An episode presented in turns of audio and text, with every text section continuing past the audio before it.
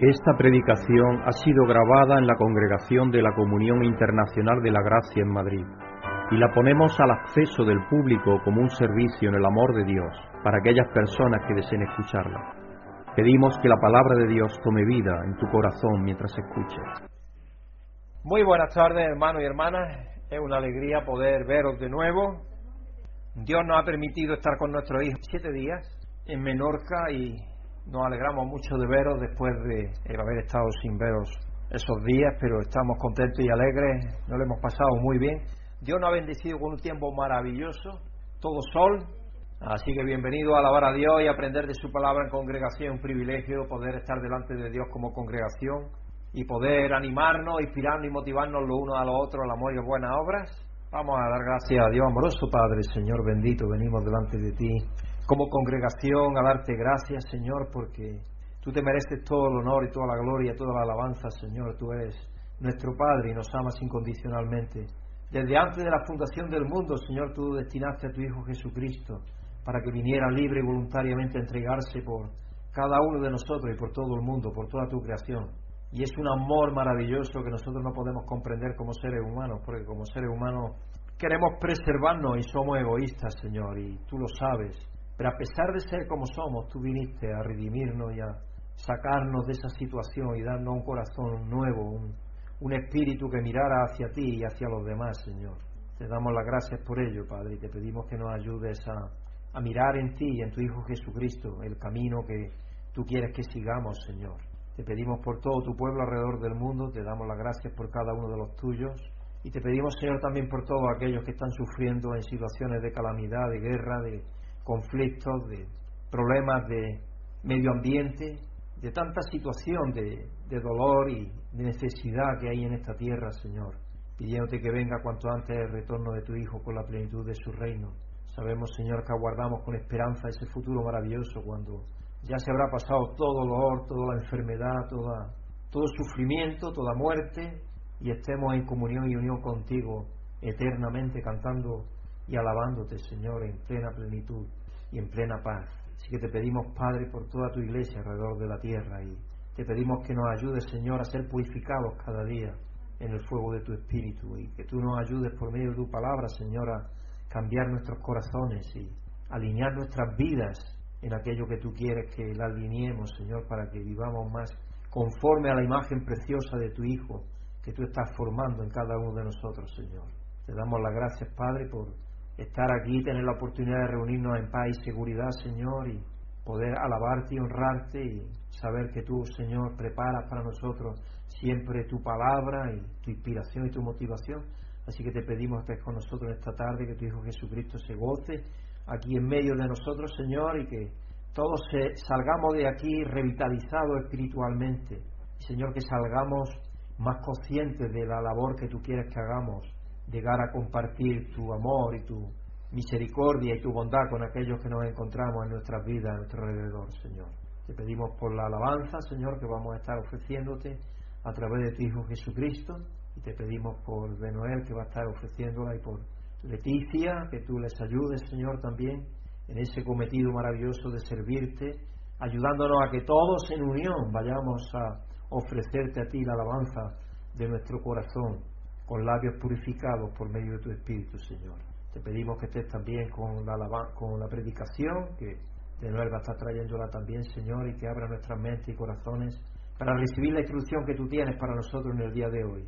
Dándote gracias, Padre, por todo tu ministerio alrededor de la tierra, todos los que confían en ti y están predicando tu palabra y a pesar de la persecución o de las situaciones de dificultad que hay en algunas partes de este mundo, Señor que ellos renueven por medio de tu Espíritu la confianza en ti, de que tú estás con ellos y que tú levantas tus santos ángeles a su alrededor para que no puedan recibir daño, Señor.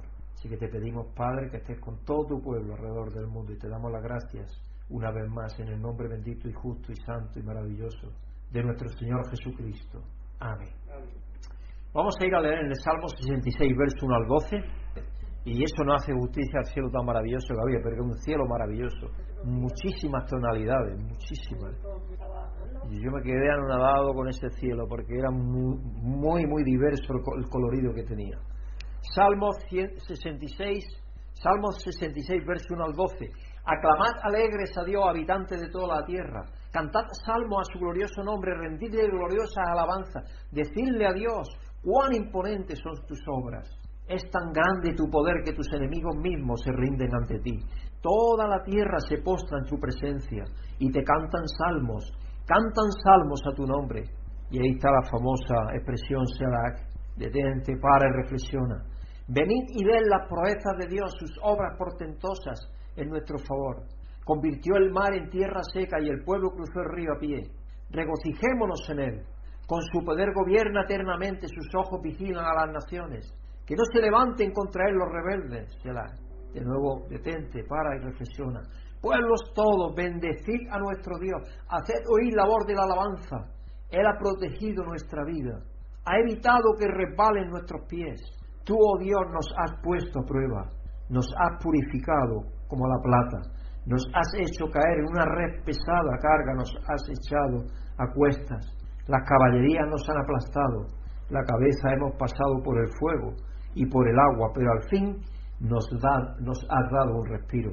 Algunos de los comentaristas hablan de este salmo como el Padre nuestro del Antiguo Testamento.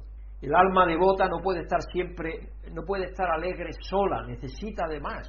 Demanda simpatía en el sobrecogimiento. Toda la tierra no es demasiado grande como una orquesta, ni toda la humanidad para un coro. El amor de Dios compele a la obediencia y su espíritu nos cambia. Nunca olvidemos que el gran, el gran pasado, el Mar Rojo y el Jordán tienen sus compañeros en las épocas actuales también. Es decir, cuando se vieron frente al Mar Rojo, imaginaros la multitud del pueblo de Israel frente al Mar Rojo. ¿Y ahora qué haremos? Pero esa no puede ser nuestra respuesta ni nuestra pregunta. Nuestra pregunta es, Señor, ¿qué maravilla vas a hacer? ¿Qué maravilla vas a hacer, Señor? Hay una dificultad delante de nosotros. ¿Qué maravilla vas a hacer, Señor? Ayúdame a verla. Ayúdame a ver la maravilla, Señor, que tú haces. Ayúdame a confiar para que la maravilla tuya se haga delante de este mar rojo. Porque cuán a menudo Dios ha convertido nuestros mares en tierra seca y camino amplio en nuestras vidas. ¿Cuántas veces lo hemos visto actuar en nuestra dificultad y desafíos delante de nosotros? Somos probados en el fuego, pero no parece ni un átomo, no parece ni un átomo siquiera. Salimos indemnes de nuevo y más fuertes, porque Dios es lo que quiere que salgamos más fuertes.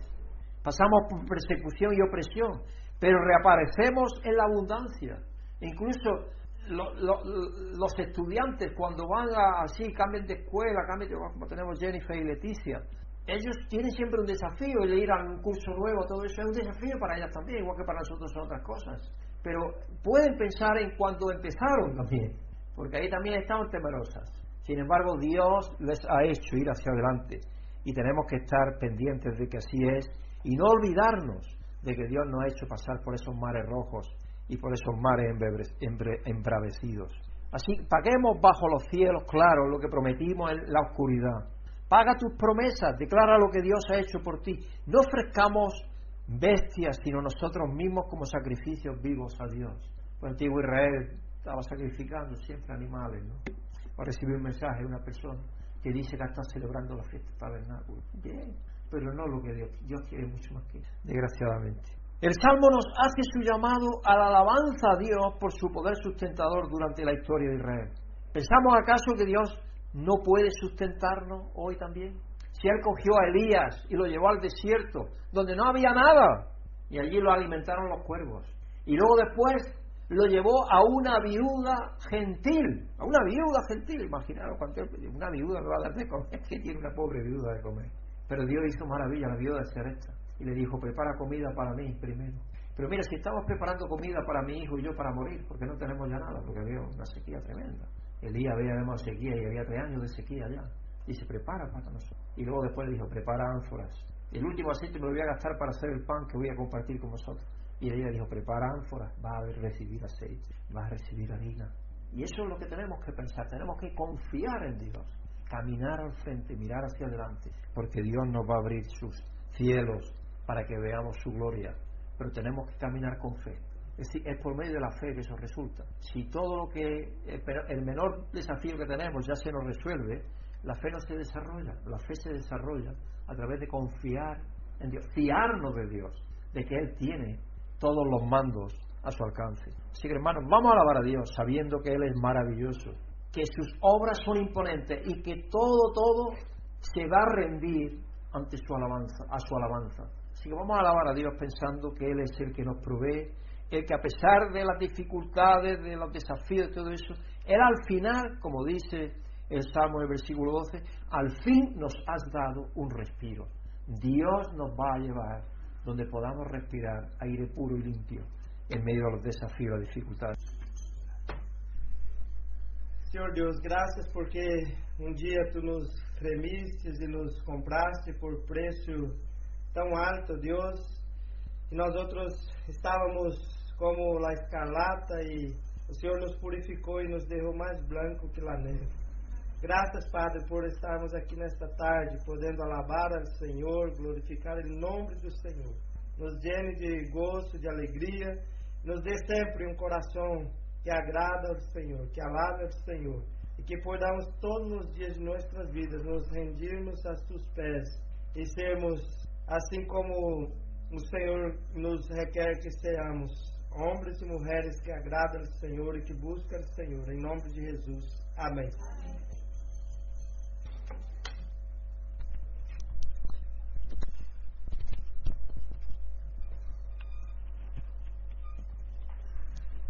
Muchas gracias de Noel y Leticia por llevarnos en alabanza a Dios en esta tarde. Así es, somos blancos, más blancos que la nieve delante de Dios a través de lo que ha hecho Jesucristo por cada uno de nosotros. Vamos a dar gracias a Dios por ser todopoderoso, porque sus obras portentosas, por sus obras portentosas en nuestro favor. Si Él abrió, abrió el mar rojo para el pueblo de Israel, Él abrió a los brazos de su Hijo Jesucristo en la cruz para que muriera y su sangre nos lavara. Señor y Padre, te damos muchísimas gracias por ser Dios Todopoderoso, Señor. Porque no hay nada, absolutamente nada que pueda salirse de tu plan, Señor. Tú tienes un plan maravilloso y ese plan se está cumpliendo desde antes de la fundación del mundo. Tú destinaste a tu Hijo Jesucristo que libre y voluntariamente viniese aquí a esta tierra a entregarse por cada uno de nosotros y llevar a cabo el plan que tú estás llevando a cabo de rescatar a toda tu creación para reconciliarla contigo de nuevo, Señor. Y es maravilloso que tú tienes ese plan en marcha y que nada puede detenerlo. Así que te damos gracias, Señor, por las obras maravillosas que tú has hecho, estás haciendo y harás en nuestro favor y a favor de toda tu creación. Dándote gracias, Padre, y pidiéndotelo en el nombre santo y glorioso de nuestro Señor Jesucristo. Amén. Y vamos a bendecir a nuestro Dios. Hagamos oír la voz de su alabanza porque protege nuestra vida. Evita que resbalen nuestros pies, porque eso es lo que dice el salmista. Señor, te bendecimos y te honramos y te glorificamos, Padre, en nuestras vidas. Todo es posible, Padre, porque tú nos, nos has amado primero y has, y, y has, entregado tu vida en tu Hijo Jesucristo por cada uno de nosotros. Vives en nosotros tu vida a través de tu Espíritu. Por eso es que es posible, Señor, que podamos rendirte honor y gloria a través de nuestras vidas. Somos pobres pecadores, pero ya estamos limpios, ya estamos sanados, ya estamos en tu presencia, Señor a través de tu Hijo Jesucristo y en Él. Así que te damos las gracias, Padre, por ello y te pedimos que nos ayudes cada día a darte alabanza, porque tú proteges nuestra vida y evitas, Señor, que repalemos en los charcos de este mundo y en los tropezaderos que este mundo tiene, Señor, porque tú nos guías. Así que te pedimos, Padre, que tú nos ayudes a levantarnos cuando quiera que caigamos y, Señor, te pedimos que ayúdanos a evitar las caídas siempre que podamos, Señor, por medio de tu Espíritu, siendo guiados por tu palabra y conociendo tu voluntad como la conocemos, Señor. Te damos las gracias, Padre, y te lo pedimos en el glorioso nombre y santo y bendito y maravilloso de nuestro Señor Jesucristo. Amén. Vamos a pedir por Santiago. Santiago el pobre está mal porque está débil, muy débil, muy débil, de hecho. Apenas puede, no puede caminar siquiera. Entonces está débil y tiene, ha perdido muchísima toda la masa muscular a consecuencia estar en cama tanto tiempo. Pero él nos manda una frase, que es una frase que es de Tolkien, el del Señor de los Anillos, porque muchas veces escuchamos, vemos películas y creemos, esa gente ha vivido la palabra de Dios, eso es lo que muchas veces ignoramos. no es la fuerza del cuerpo lo que cuenta, sino la del espíritu. Y eso lo dice, lo escribe J.R.R. Tolkien.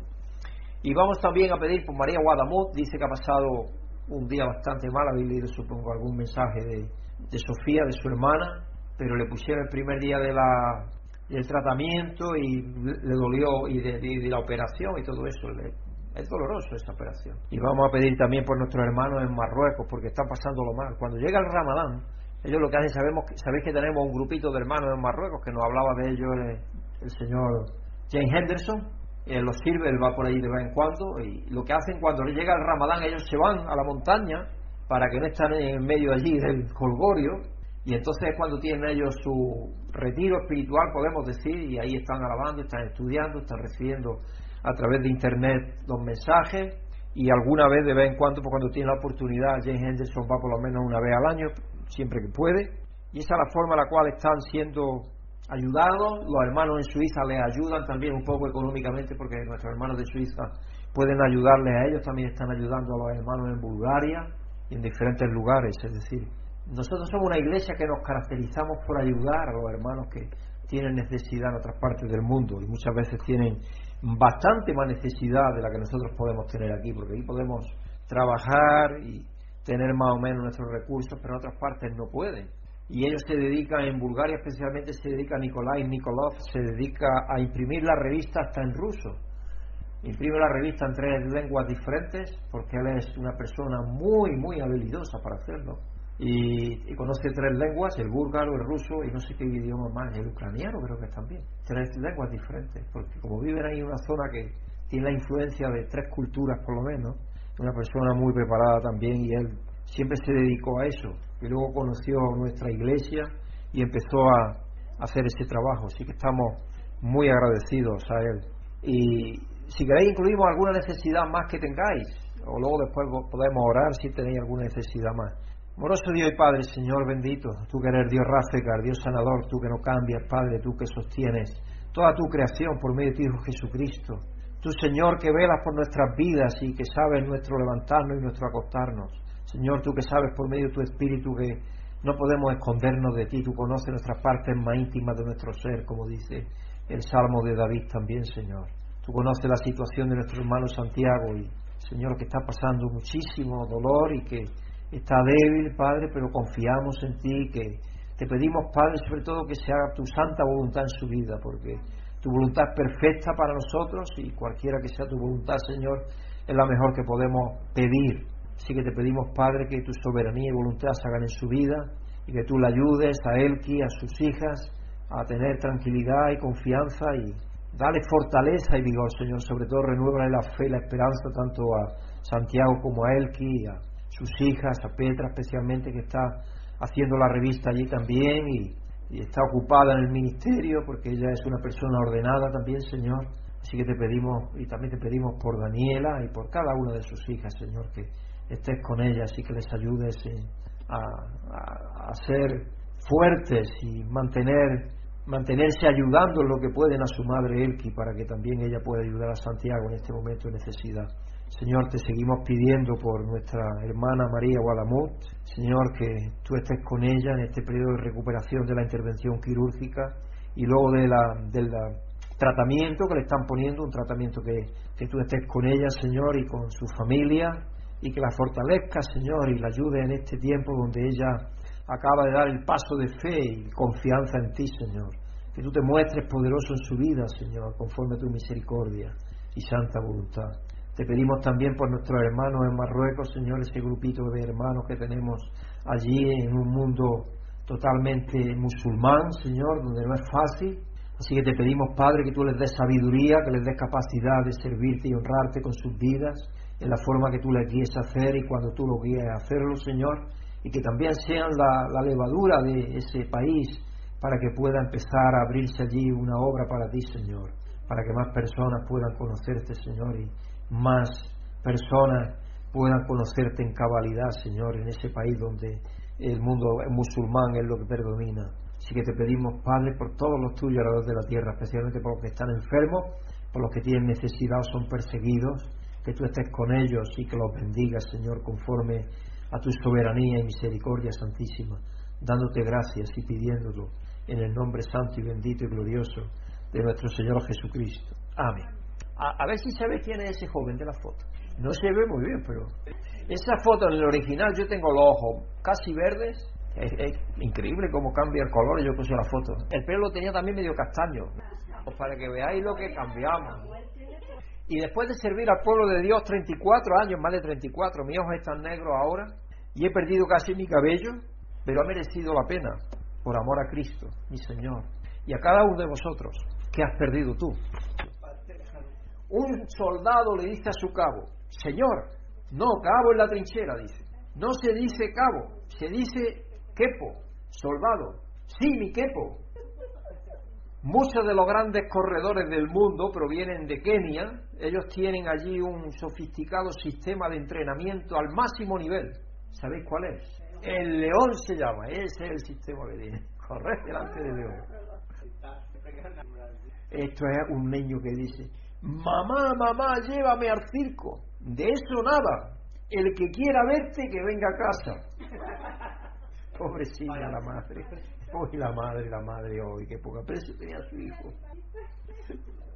Un vecino le dice a otro, esto es en un bloque de pisos, dice, en un segundo se pueden pasar muchas cosas. A lo que el otro le contesta, lo sé porque vivo en un tercero y se oye todo.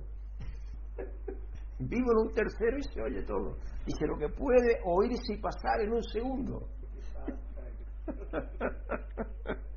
Estas son las historias de humor que hay que pensar un poco para reírse, porque hay que pensar.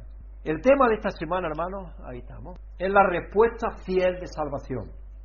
La lectura del Antiguo Testamento en Jeremías 29, 1 al 4 al 7, registra las palabras de Dios a los exiliados de Judea en Babilonia sobre cómo sobrevivir en una tierra extranjera. Sí, Dios permitió que fueran a vivir en Babilonia, pero Dios les dijo, tener fe, tener confianza, volveréis, plantar viñas, plantar árboles frutales, dedicaros a vivir ahí. Porque eso es lo que pasa también. Si uno está viviendo en dos patrias, no vive en ninguna de las dos. Eso es importante. Uno tiene que saber si está. Donde quiera que esté viviendo, tiene que vivir ahí. Y luego ya si vuelve o no vuelve, pero vivir mientras vive, vive ahí. Porque eso fue lo que Dios les dijo al pueblo de Judá, que estaban en el exilio. Porque estaban todavía ahí sabiendo y iban a estar 70 años, que eran dos generaciones. Entonces tenían que hacer planes para estar allí al mismo tiempo que es una bendición para las ciudades donde viven, porque ellos fueron bendición para el pueblo babilónico, sin duda. Y por eso es que llegaron a estar bien empleados también. Y tenemos la historia de, Daniel, Sadrán Mesac y Abel Nego, que estaban allí en Babilonia, entre los exiliados, y les fue muy bien. Así que, y ellos se dedicaron a hacer lo que Dios les dijo que hicieran, y llegaron a ser gobernadores, y estaban Claro, luego sintieron los otros envidia y entonces ahí tenemos problemas.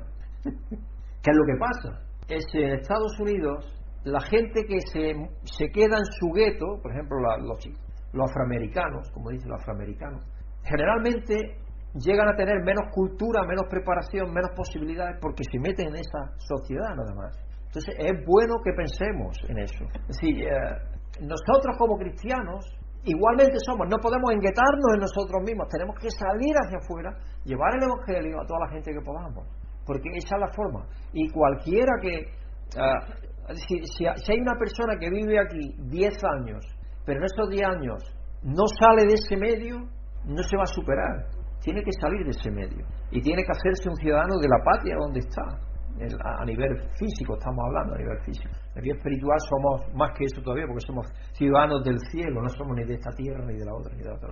Somos ciudadanos de Israel, el Israel espiritual, el Israel de Dios. El texto epistolar en 2 Timoteo 2, 8 al 15 nos llama a andar, a anclar nuestra fe en Jesús, aferrándonos a su palabra, reconociendo que tal fe puede estar unida al dolor y al sufrimiento. Porque eso es que a veces también tenemos que echarlo en la mochila es decir, la vida no es todo un elixir, ni es un paseo por, el, por un jardín de rosas, no, no, hay espinas también. Toda rosa tiene sus espinas, dicen, ¿no? También. Entonces eso también hay que echarlo dentro de la mochila. Y la lectura del Evangelio de hoy en Lucas 17, 11 al 19 presenta una respuesta de fe que encarna la alabanza y la gratitud de un samaritano poco común. Así que la, el título del mensaje de hoy es Jesús en el medio no en el medio ambiente, sino en medio de la situación. Y la escritura se encuentra en Lucas 17, verso 11 al 19, y Leticia va a estar leyéndola aquí para todos nosotros. Buenas tardes, hermanos y hermanas. Que todos estemos aceptando y recibiendo la, la hermosa y soberana bendición de Dios, los que estamos aquí y a, y a todos los que escucháis esta grabación. La, escritura central del mensaje de hoy se encuentra en el Evangelio de Lucas capítulo 17 y versículos 11 a 19. Dice lo siguiente en la palabra de Dios. Un día siguiendo su viaje a Jerusalén, Jesús pasaba por Samaria y Galilea. Cuando iba a entrar en un pueblo, salieron a su encuentro diez hombres enfermos de lepra. Como se habían quedado a cierta distancia, gritaron, Jesús, Maestro, ten compasión de nosotros. Al verlo les dijo, id a presentaros a los sacerdotes. Resultó que mientras iban de camino que quedaron limpios. Uno de ellos, al verse ya sano, regresó alabando a Dios a grandes voces. Cayó rostro en tierra a los pies de Jesús y le dio las gracias, a pesar de ser samaritano. ¿Acaso no quedaron limpios los diez? preguntó Jesús. ¿Dónde están los otros nueve? ¿No hubo ninguno que regresara a darle gloria a Dios? excepto este extranjero. Levántate y vete, le dijo al hombre, tu fe te ha sanado. Amén. Muchas gracias Leticia, ahora un privilegio para mí presentar a De nuestro anciano, De dos Santos Ferraz, para que nos presente la palabra, esa palabra que hemos leído en esta tarde.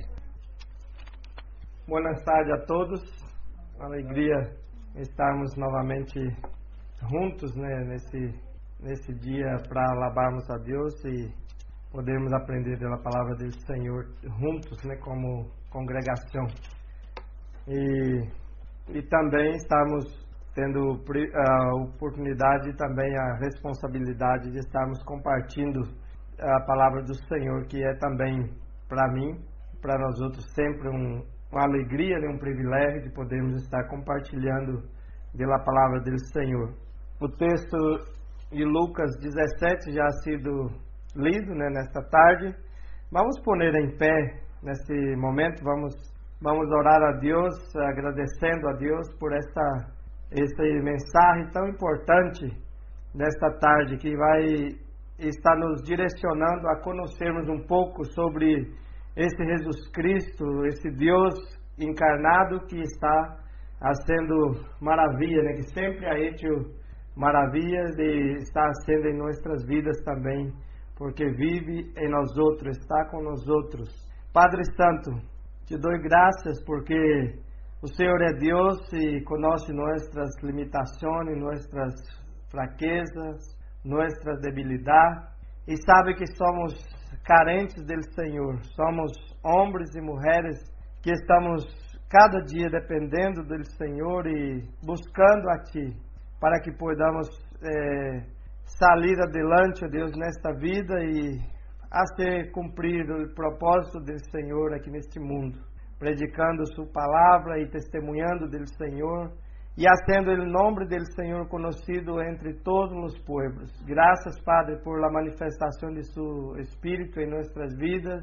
Graças porque, apesar de nós outros sermos tão insignificantes, tão falhos, o Senhor, o Senhor nos usa e nos dá oportunidades de, de podermos propagar o, Evangelho Santo do Senhor através de nossa, nossas vidas, de nosso trabalho, através de nosso, nosso compromisso com o Senhor, de glorificar de ponermos o Senhor em primeiro lugar em nossas vidas.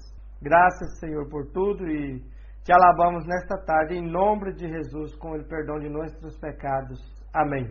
Irmãos, todos eu creio que já hemos tenido a oportunidade, eh, por lo menos em uma ou duas ocasiões de nossas vidas, de eh, recebermos um regalo, de recebermos algo, seja de um familiar ou seja de um amigo. E nós outros eh, temos duas opções, quando quer dar com o regalo ou não aceitar o regalo. E é interessante que são poucas pessoas, eu creio que quase, talvez uns 10% que não gosta né, de regalo, seja ah, um mimo, qualquer coisa, por mais sencilla que seja, nós outros sempre nos alegra, sempre nos.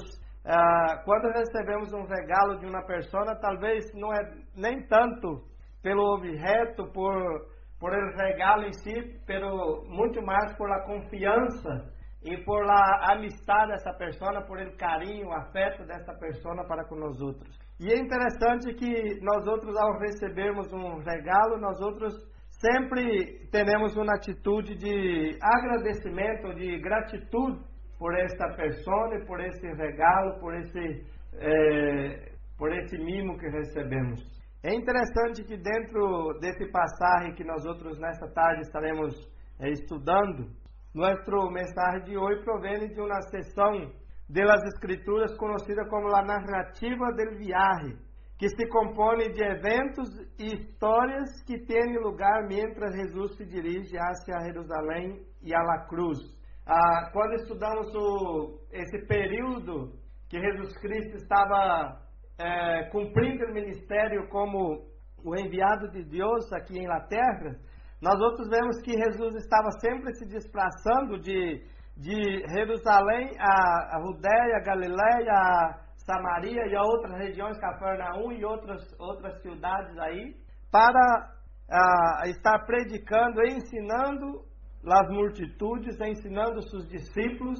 E nesse, nesse momento da história, muitas, muitas coisas passaram a acontecer algo que já acontecia também antes, anteriormente, acontecia com Juan, o discípulo, e com outros discípulos de eh, sanação, de cura, de libertação.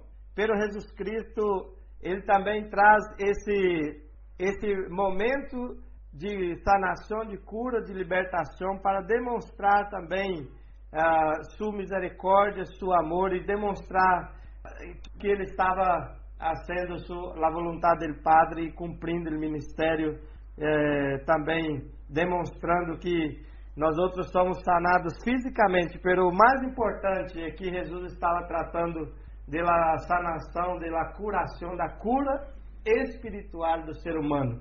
E muitas pessoas não entendiam isso, muitos dos seguidores de Jesus não entendiam por que Jesus estava curando, por que Jesus estava fazendo essas coisas. E esta sessão de Lucas vai desde Lucas 9 a 51 até Lucas 19 a 27. Lucas também usa esta sessão para apresentar o cuidado e a preocupação especial de Deus para com os marginados e os pobres.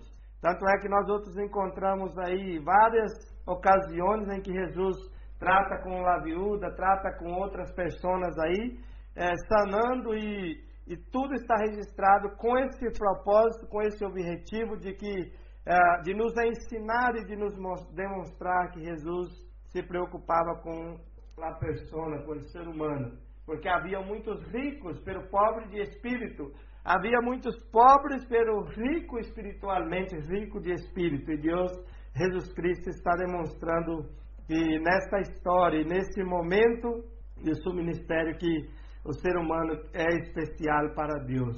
Se vê a Jesus revertir redimir os que considera perdidos e rotos. Né? Encontramos uma passagem em Mateus que também nos demonstra isso, que Jesus veio, vindo para os suyos, para os que estavam perdidos, para os que estavam mortos. Né? E Paulo habla é, claramente lá em Efésios, quando diz, estávamos mortos em seus delitos e pecados, e Deus nos dá vida e vida em abundância. A graça de Deus é maravilhosa quando é demonstrada através de Jesus Cristo, uh, mirando hacia, hacia os uh, marginalizados da sociedade, conduzindo essas pessoas a uma reversão.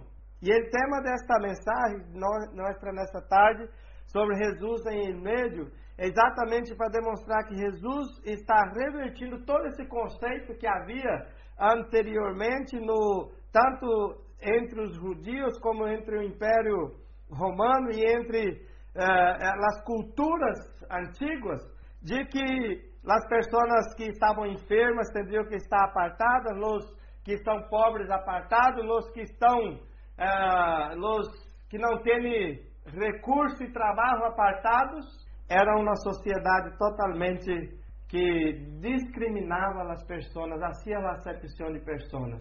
Pero Jesus Cristo, Os estrangeiros estavam também nesta classe, estavam apartados, eram considerados como pessoas sem valor e sem também nenhum tipo de, de merecimento diante da sociedade. Não existia uma igualdade entre as pessoas. E Jesus, ele trata, Jesus trata isso, Jesus Cristo trata isso de uma forma é, bem clara, onde diz que a, a, ele vino para os perdidos, para os outros, para os que estavam quebrantados. E lá em Isaías, no capítulo 61, nos encont encontramos a partir do versículo 1, quando o profeta diz que essa era a missão de Cristo Jesus.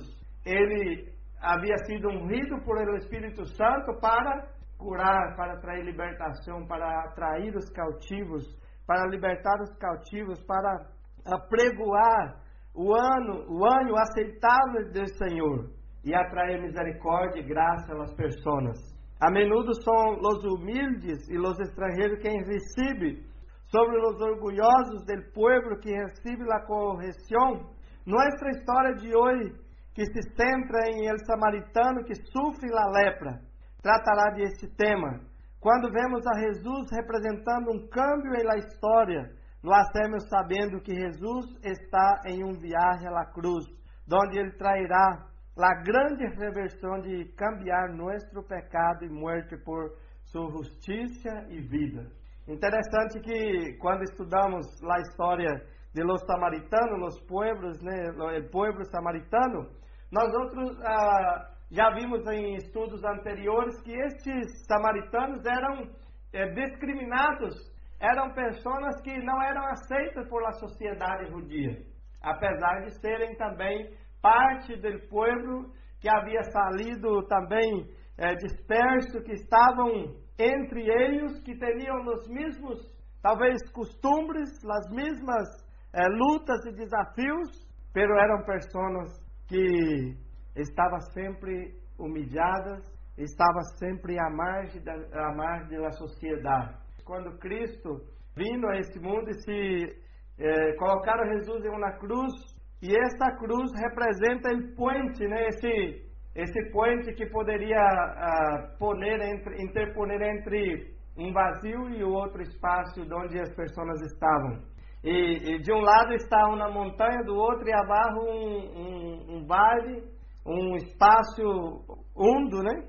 E aí dentro já às vezes há água ou pedras, outras coisas, e é difícil passarmos por aí. Necessita um puente que hace uma uma ligação entre entre um de um lado ao outro. Jesus Cristo está preenchendo esse vazio que havia, esse espaço que havia.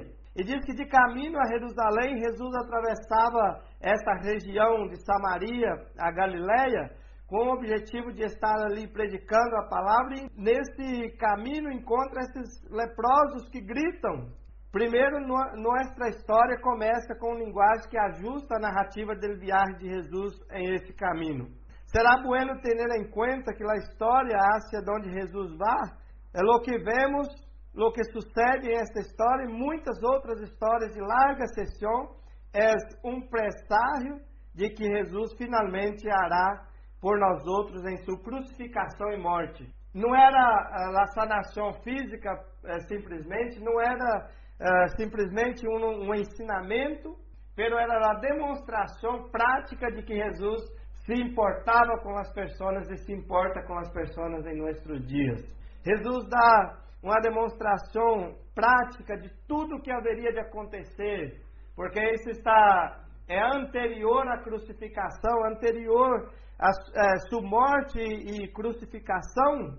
E Jesus, então, aqui nesse momento, está ensinando às pessoas que ele está cumprindo um propósito, um ministério de não como esse que nós outros encontramos nesses dias, né, e em quase todas as sociedades atuais, de pessoas que estão buscando igualdade de gênero, igualdade de uma coisa de outra, mas estão abandonando os princípios da palavra de Deus.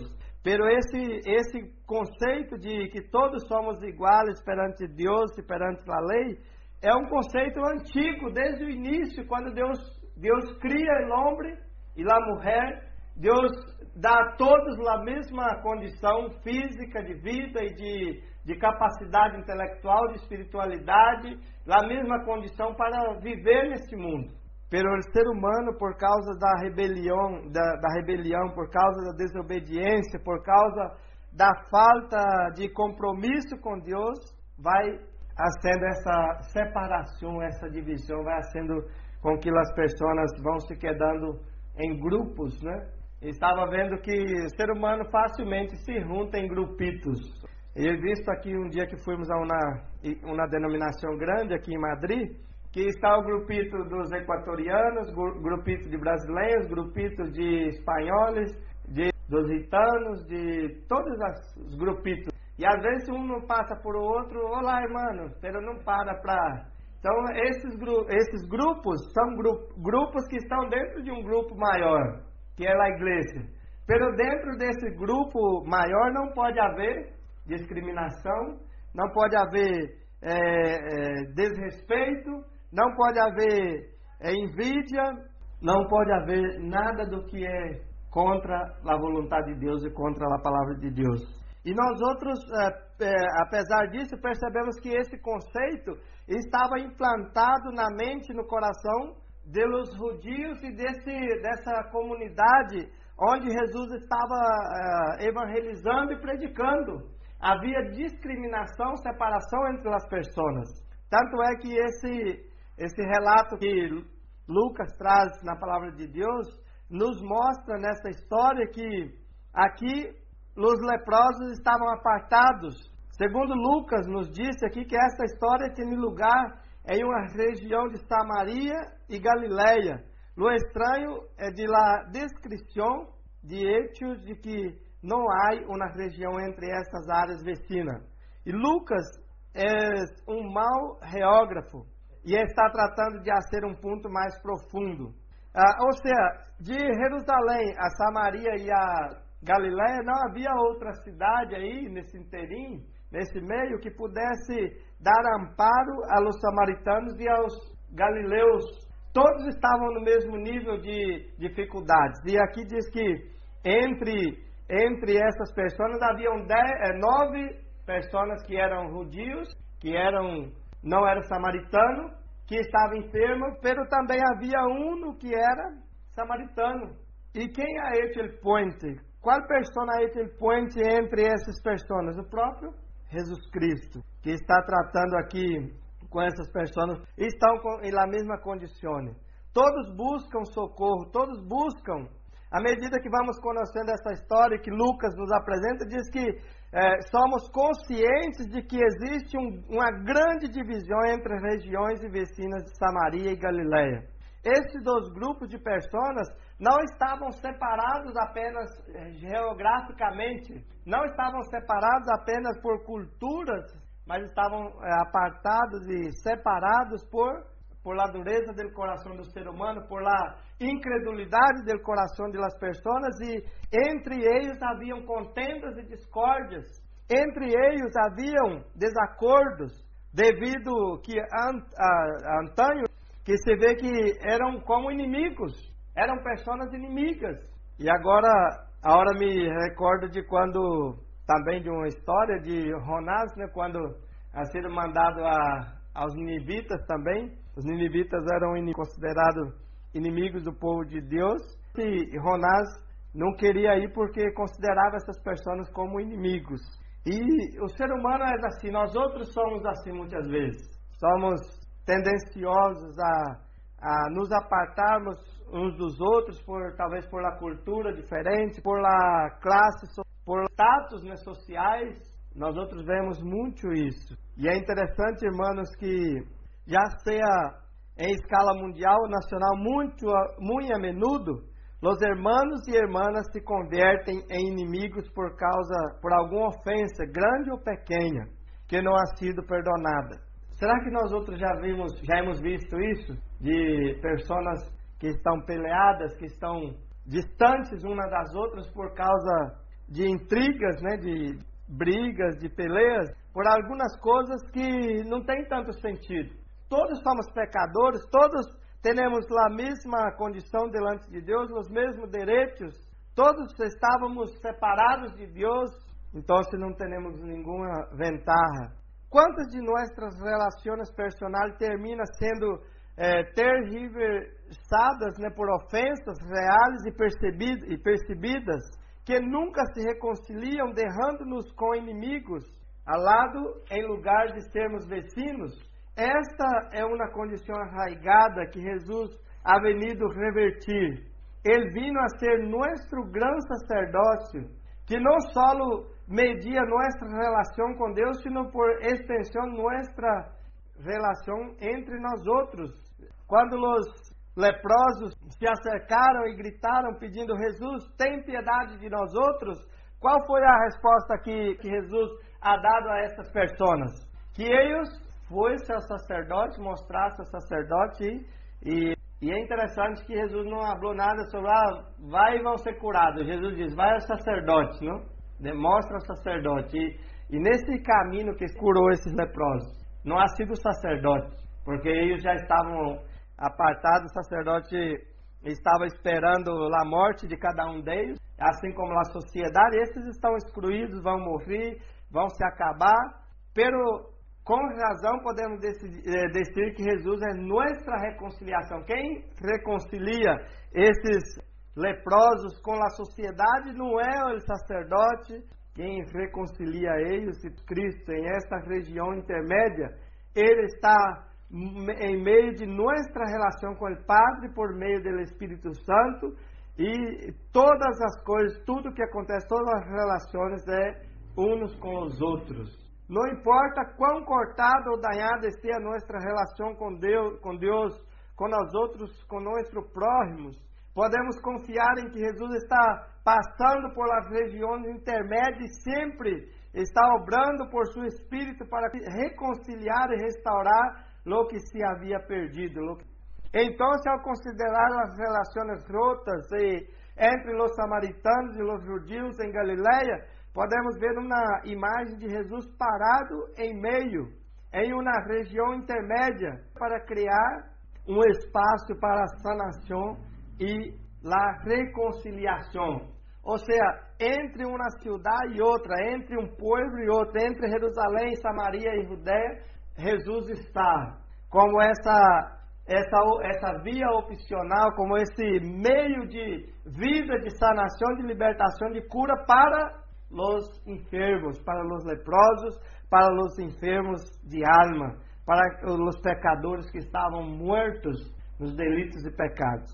A sanação e a reconciliação que Jesus traz a los judios e a esse samaritano demonstra que Jesus é mediador e se reflete através de la sanação em esses dez, dez leprosos. Se lhes apresenta ao sacerdote, a Jesus, pero ao mesmo tempo mantendo a distância, porque não podia se aproximar. Isso fica torna claro quando nós outros vemos um, uns dois anos atrás e vemos quando surgiu o coronavírus, porque as pessoas distanciavam, né?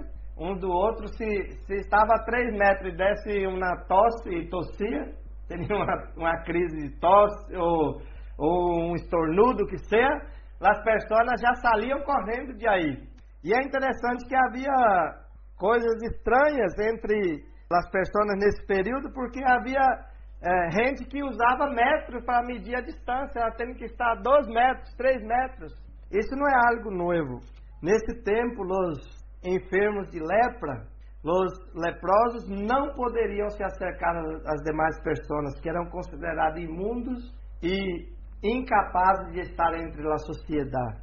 Eram pessoas que deveriam manter a distância. E por isso eles não eram curados, porque o médico não chegava aí o médico não, não aproximava dessas pessoas. Lá a enfermeira não aproximava dessas pessoas. Ele sacerdote muito menos. Gritava de lejos, está necessitando de água, está aqui as coisas, está aqui comida. Pero estavam esses homens ou essas pessoas com, totalmente condenados à morte. Qual ha sido a pessoa que se aproximou dessas pessoas, desses leprosos? Ou quem ouviu o grito dessas pessoas. E ele, eles gritaram em alta voz, dizendo: Jesus, Maestro, tem piedade de nós outros. Eram considerados conllevava muitas implicações sociais. Tendria que manter a distância. Primeiro, os leprosos eram considerados imundos. Barro na etiqueta estavam à disposição de la lepra e estavam condenados ao pecado, como pecadores. Não sei se vós outros já passaram por isso, mas já, eu já escutei muitas vezes de alguém falar: ah, esse ninho nasceu, se ha nascido com esse problema porque o padre e a madre é pecador. Esse nasceu cego, cego e mudo, ou surdo, porque os padres são pecadores. Ou esse porque o padre é desobediente e afastou-se da igreja, ou essas coisas assim. Sempre há alguém que echa isso em la cara das pessoas. E nós outros ah, vemos aqui que as pessoas eram assim também. Eles eram todas todas as vezes estavam conectados com a condição de enfermos por causa do pecado. Se estão enfermos de lepra porque são pecadores, são indignos. Então se e os que estavam sanos, então, então não eram pecadores, não tinham nenhum pecado, e aí começava o um rusgando o outro. E eu sou melhor do que tu, porque eu não tenho nenhuma enfermidade. E tu eres enfermo porque és pecador. Então, seguramente, essas pessoas eram piores pecadores que, de alguma maneira, se ganaram sua condição. Em segundo lugar, ter lepra era ser uma, uma párea né, social as pessoas com lepra não se lhe permitia estar cerca de outras pessoas. Eles não podiam nem mesmo aproximar-se de Jesus para eh, pedir a socorro, para pedir alguma coisa, porque eram leprosos, eram, eram considerados pessoas indignas, imundos. Há ocasiões em las que podemos sentir que nossa condição pecaminosa requer que nos mantengamos alejados de Deus. Seguramente Deus não quer estar cerca de um pecador como eu. Será que nós outros já paramos um dia para falar assim, Senhor? Eu sinto que estou tão contaminado por ele pecado que o Senhor está lejos de mim. Não consigo orar, não consigo ler a palavra do Senhor, me sinto na solidão, me sinto desprezado. Esses homens, esses leprosos eram considerados assim. Eles estavam como alguém que está tão quebrantado e enfermo por ele pecado que necessitava manter a distância. E pode ser que estar seguros de que Jesus não põe restrições para vir a ti. Não há barreiras legalistas para termos que saltar para estar cara a cara com Jesus. Ele é ele que traz sanidade e restauração. Dizem que a única coisa que nos separa de Deus, de acordo com a Bíblia, é o pecado pecado nos distancia de Deus e o pecado traz a morte. Pero Jesus Cristo traz vida e vida em abundância. Ademais, os leprosos não deviam entrar em contato com o público em geral. Deviam manter sua distância de todos. Sem embargo, a história deixa a impressão de que estes eh, dez leprosos estão compostos por samaritanos e galileus. Não estavam mantendo sua distância em um uno del outro. Poderiam dizer, la miséria ama la companhia. Estava pensando aqui, quando estava lendo, eh, preparando o mensagem, estava pensando, isso aqui é algo real, que nós outros vemos todos os dias.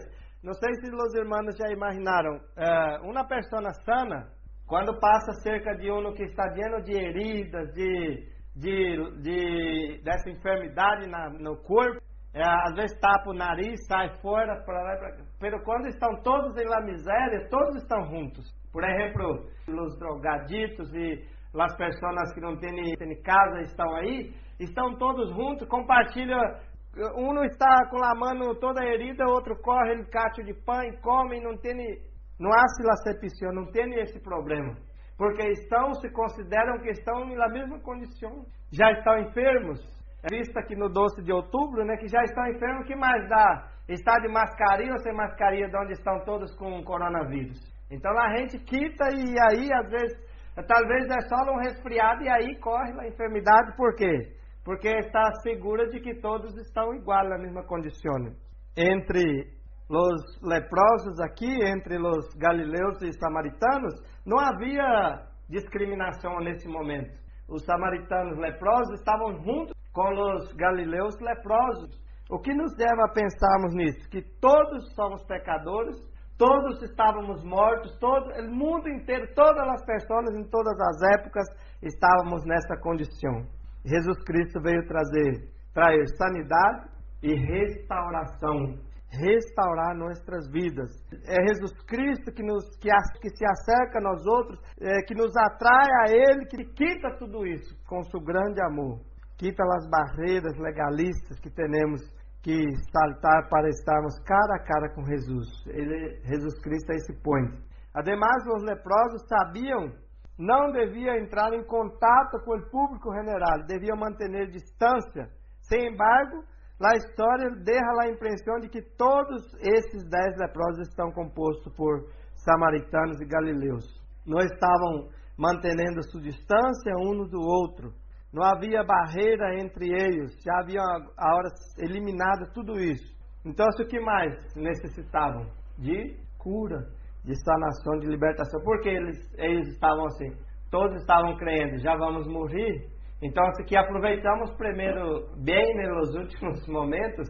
Hoje por la manhã, ela, não sei se Letícia estava perguntando que, falando sobre o desejo né, de pessoas quando estão em prisões, condenadas a pena de morte, que todos esses prisioneiros têm um, é, um, o direito de, de cumprir um desejo, ser a melhor comida, ser ver a família por la última vez, então, todos têm uma oportunidade, a, única, a última, de cumprir com o desejo, de comer uma hamburguesa, talvez, alguns pedem coisa muito estranha, não?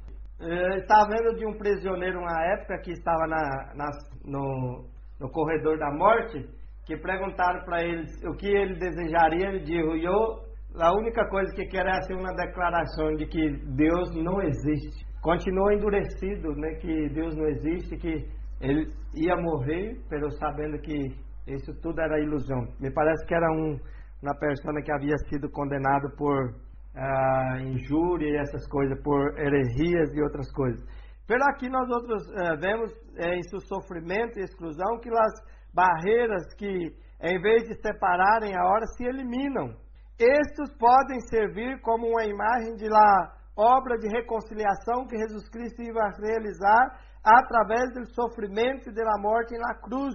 Esta obra de reconciliação não só nos devolveria uma relação correta com Deus, sino que também nos proporcionaria uma relação correta entre nós outros. Jesus está nos ensinando que o sofrimento dele, a morte dele, nos traria uma recompensa, nos traria uma nova vida de reconciliação com Deus e com o próximo, com Deus e com nosso semelhante.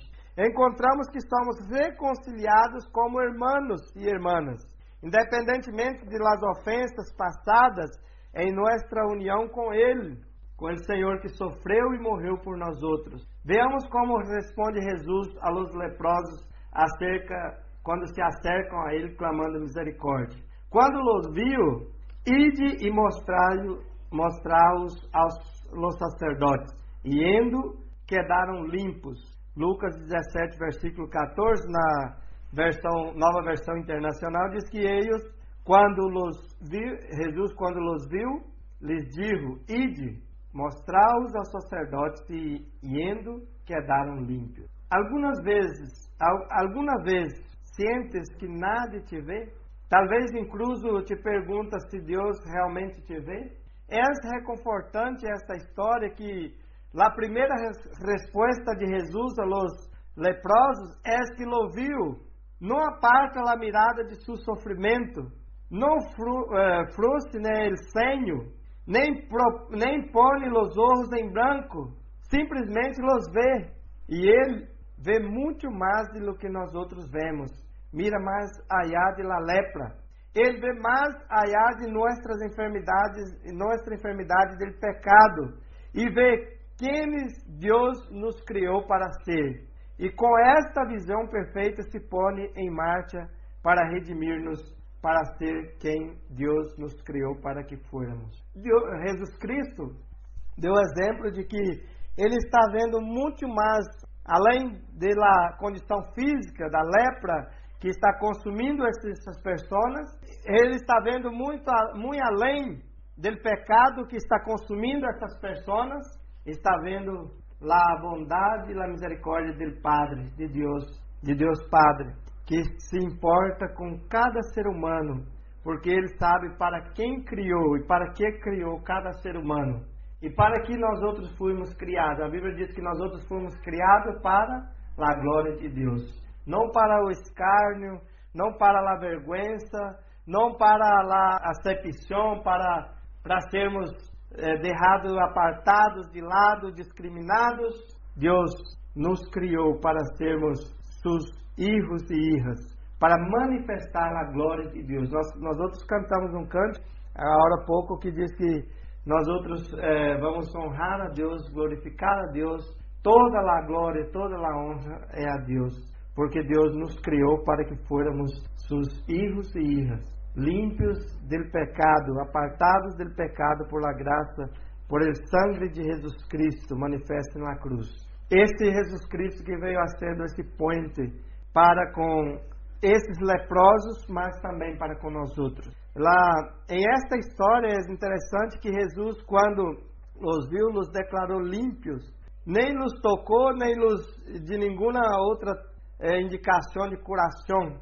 Todo o que leemos é que lhes deu a ordem de apresentar ao sacerdote.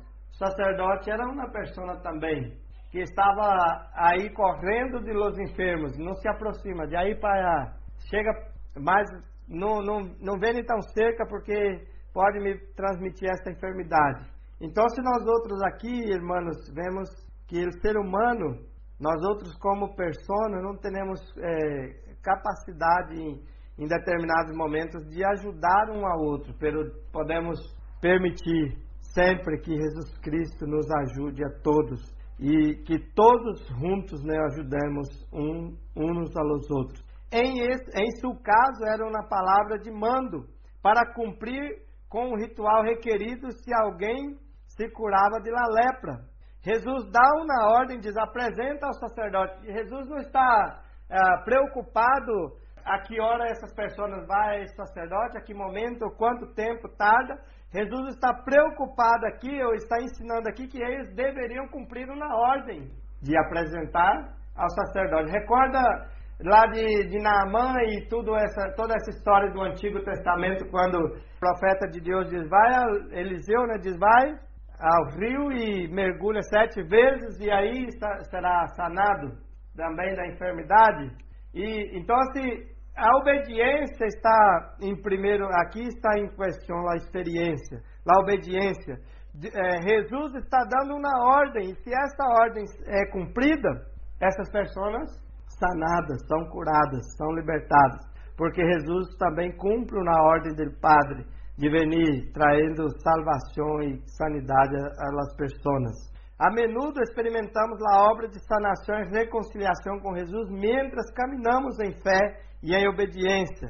É possível que preferimos as histórias em las que Jesus curaria imediatamente. Jesus cura sem ordem, chegava, uh, não, está curado, está sanado, mas em algumas ocasiões era necessário um esforço também por parte das pessoas. Isso nos ensina que a sanidade espiritual, a cura de nossa alma, já ha sido garantizada por Cristo, pero nós outros temos que nos esforçarmos a cada dia em estarmos na presença de Deus, em obediência, lendo a palavra, orando e compromisso com Deus e com a palavra de Deus em todo tempo.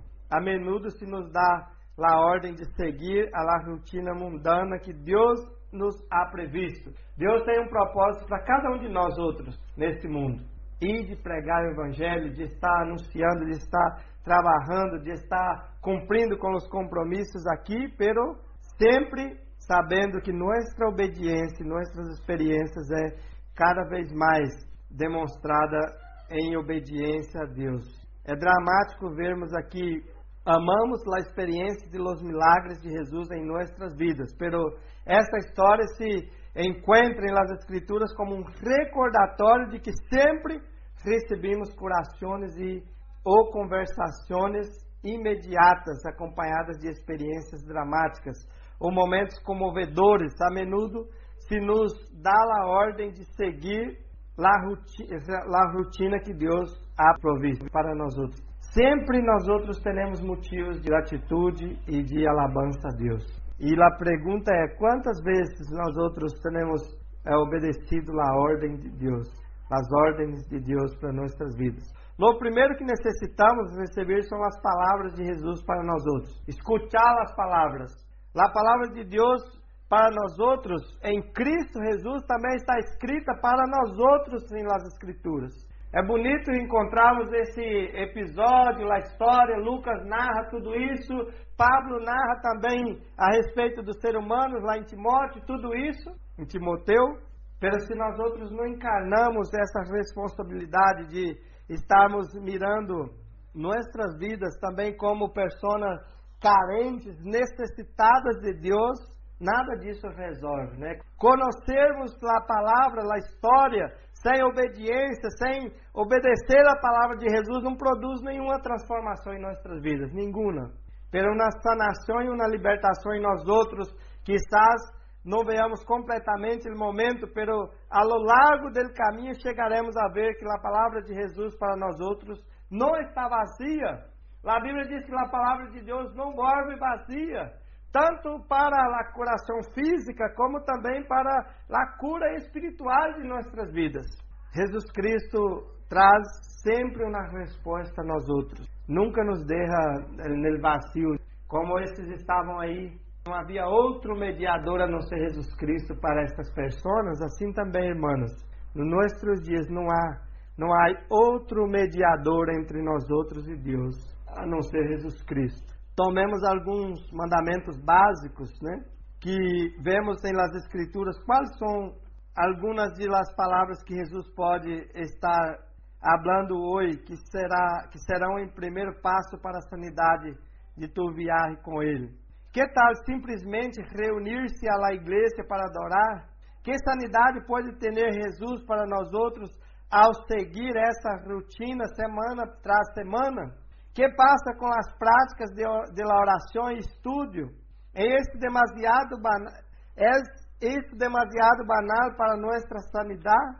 Jesus realmente nos disse que participemos em tales hábitos diários para nossa sanidade e não derremos pelas proibições. Não há muitas coisas que o Senhor nos ordena que não incluamos em nossa viagem com Ele.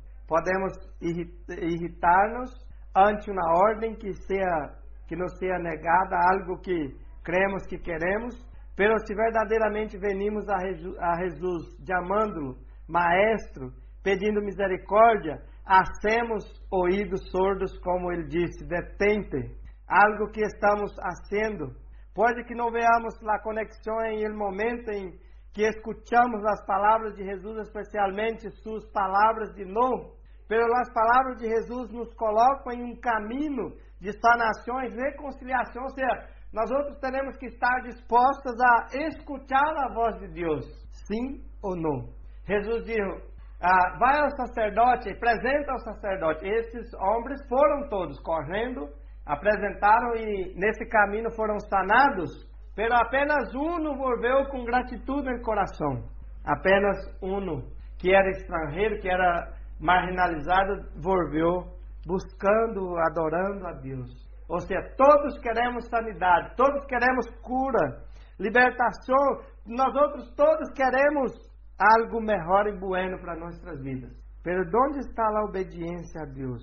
Diz que um de eles, ao ver já sano, regressou alabando a Deus a grande voz, caiu em rosto em terra, a los pés de Jesus e lhes disse: Graças no obstante, esse era samaritano, ou seja, um que nada esperava dessa pessoa, ha sido o que demonstrou fidelidade a Deus e compromisso com Deus. Lá a aparência não manda, né? Às vezes nós outros somos aparentemente cristianos, mas estamos lejos de Deus. Isso é o que sucede, isto é o que sucede em la alabança e la adoração. La adoração é a resposta apropriada para ver quem é Deus. Em la adoração, vemos mais de quem é Deus. Ou seja, alabar a Deus é bueno, adorar a Deus é bueno, Pero nós outros temos que sempre ter claro em nossas mentes que alabar a Deus e adorar a Deus é, é reconhecermos o que Deus é e o que Deus está fazendo em nossas vidas. Alabar a Deus por o que Deus está fazendo é bueníssimo, darmos graças a Deus por la sanidade é bueníssimo, pero adorar a Deus com nossas vidas é muito mais interessante, porque tu estás reconhecendo quem é Deus. Eu sou de Deus, vivo para Deus e sou uma pessoa que fui alcançado por la misericórdia de Deus, porque Deus é Deus e não é uma pessoa que falha. Deus é misericordioso. Assim, irmãos, nós outros como cristianos necessitamos todo o tempo em la adoração termos essa resposta apropriada para vermos quem é Deus. Chega já de nós outros estarmos indo e volvendo à igreja todos os dias, vai e volve, vai e volve, lendo a Bíblia todos os dias e não cumprindo com nada disso. Isso tudo é em vano. Pero quando obedecemos, se, se tu ora a Deus, busca a Deus em obediência, tudo se torna diferente, é tão diferente. Deus não quer sacrifício, Deus quer obediência. Sacrifício esses homens já estavam pagando com a vida. Os enfermos de lepra estavam sacrificados, a, fadados à morte, sacrificando suas vidas. Há pessoas que andam rodeadas, sub escada, barra escada, hace tudo isso. Nada disso tem valor se nós outros não obedecermos a Deus em primeiro lugar. Como escreveu C.S. Lewis, diz que és em ele processo de ser adorado que Deus comunica sua presença nos homens. Deus quer adoração. Nós outros às vezes usamos um termo que Deus não necessita de nada do ser humano. Deus não necessita de dinheiro, não necessita de pessoas, nada disso. Mas Deus se agrada quando nós outros somos contribuintes, contribuímos com nossas vidas, com nossas finanças, com tudo isso para a glória de Deus. Deus se alegra, né? Deus não quer sacrifício, ah, vou vender tudo, repartir aos pobres. Deus não quer nada disso. Deus quer obediência, Deus quer compromisso. Deus está querendo de nós outros fidelidade. E também, incluso quando venimos a oferecer alabança e adoração, é Ele que nos está dando algo mais. Este leproso recebeu muito mais que os outros nove quando regressou. Nós outros também temos mais que receber do Senhor à medida que continuamos volvendo-nos a Ele. Não se nos disse que está tão ler, que foi ler os leprosos antes de regressar, pero é interessante que quando regressou, esse leproso, que Jesus todavia estava ali, Jesus pergunta, por que os outros nove não regressaram? Talvez essa seja a última, a uma buena pergunta que deveríamos fazer a nós outros mesmos. Será que Jesus está tão longe de nós outros que não podemos regressar? A Bíblia diz que Ele está aqui, está ali, está em todo lugar. Deus está em nós outros, vive em nós outros pelo Espírito Santo. Deus compreende nossas limitações. E uma pergunta: que nos impede às vezes de volver a alabar a Deus? O que está impedindo de alabarmos a Deus? Poderia ser que não pensemos que nossa coração é tão significativa, talvez hemos olvidado a gravidade de nossa enfermidade, quizás nos vemos, não nos convencemos durante o caminho a ver a los sacerdotes de que nós outros somos por nossa conta bastante apresentáveis. Qualquer que seja nossa resposta, podemos estar seguros de que não importa o erro que viajemos. Quando volvemos ao Senhor, sempre lo encontraremos. Por quê? Porque a origem do ser humano é Deus. Deus criou o homem, o homem a sua imagem e semelhança para que esse homem glorificasse a Deus. Ele nunca se apartará de nós outros, de nosso regresso hacia Ele. Ele sempre tem mais a dar à medida que nós dirigimos a Ele, alabando e adorando, podemos experimentar aún mais de sua sanação e reconciliação em nossas vidas. Pero talvez há outra resposta por que não volvemos a ele? A história nos disse que ele que volveu era um samaritano. Um samaritano que tivera lepra, haveria sido um marginado, dilo marginado. Quizás não volvemos ao Senhor porque sentimos que somos demasiados marginados. Sem embargo, esta história hace que seja o marginado el que muestra fé. Jesus disse que sua fé lo ha sanado.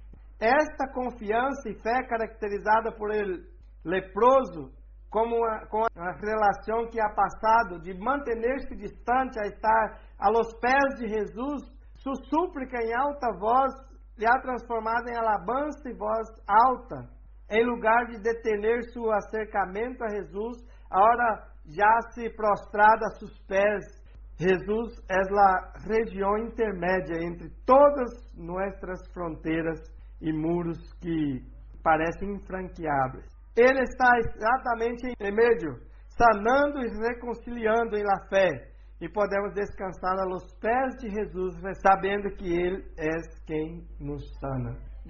E agora temos essa liberdade, libertar, de podermos abraçar uns aos outros e amar um aos outros e saber que Deus é nosso Padre Celestial que nos ama incondicionalmente e nos dá essa oportunidade de obedecer a Ele, de alabar a Ele, de glorificar a Ele, de reconhecer que somos hechos para Ele e por Ele, para glorificar em todo o tempo. Amém? Que Deus nos bendiga e que esta palavra pueda mover nossas vidas durante esta semana e durante toda a nossa vida, para que podamos ser melhores adoradores e podamos, assim como C.S. Lewis disse, que reconhecer que quando estamos alabando a Deus, Deus está mais cerca de nós outros e se alegra com nós outros, porque Deus gosta da adoração e da alabança a Ele. Deus se agrada de tudo isso. Em nome de Jesus. Vamos poner em pé, orarmos a Deus. Padre querido, que alabamos porque reconhecemos nossas debilidades, fraquezas e fracassos e sabemos que somente em Jesus Cristo temos esta oportunidade de vermos o Senhor frente a frente, cara a cara. O Senhor nos ama.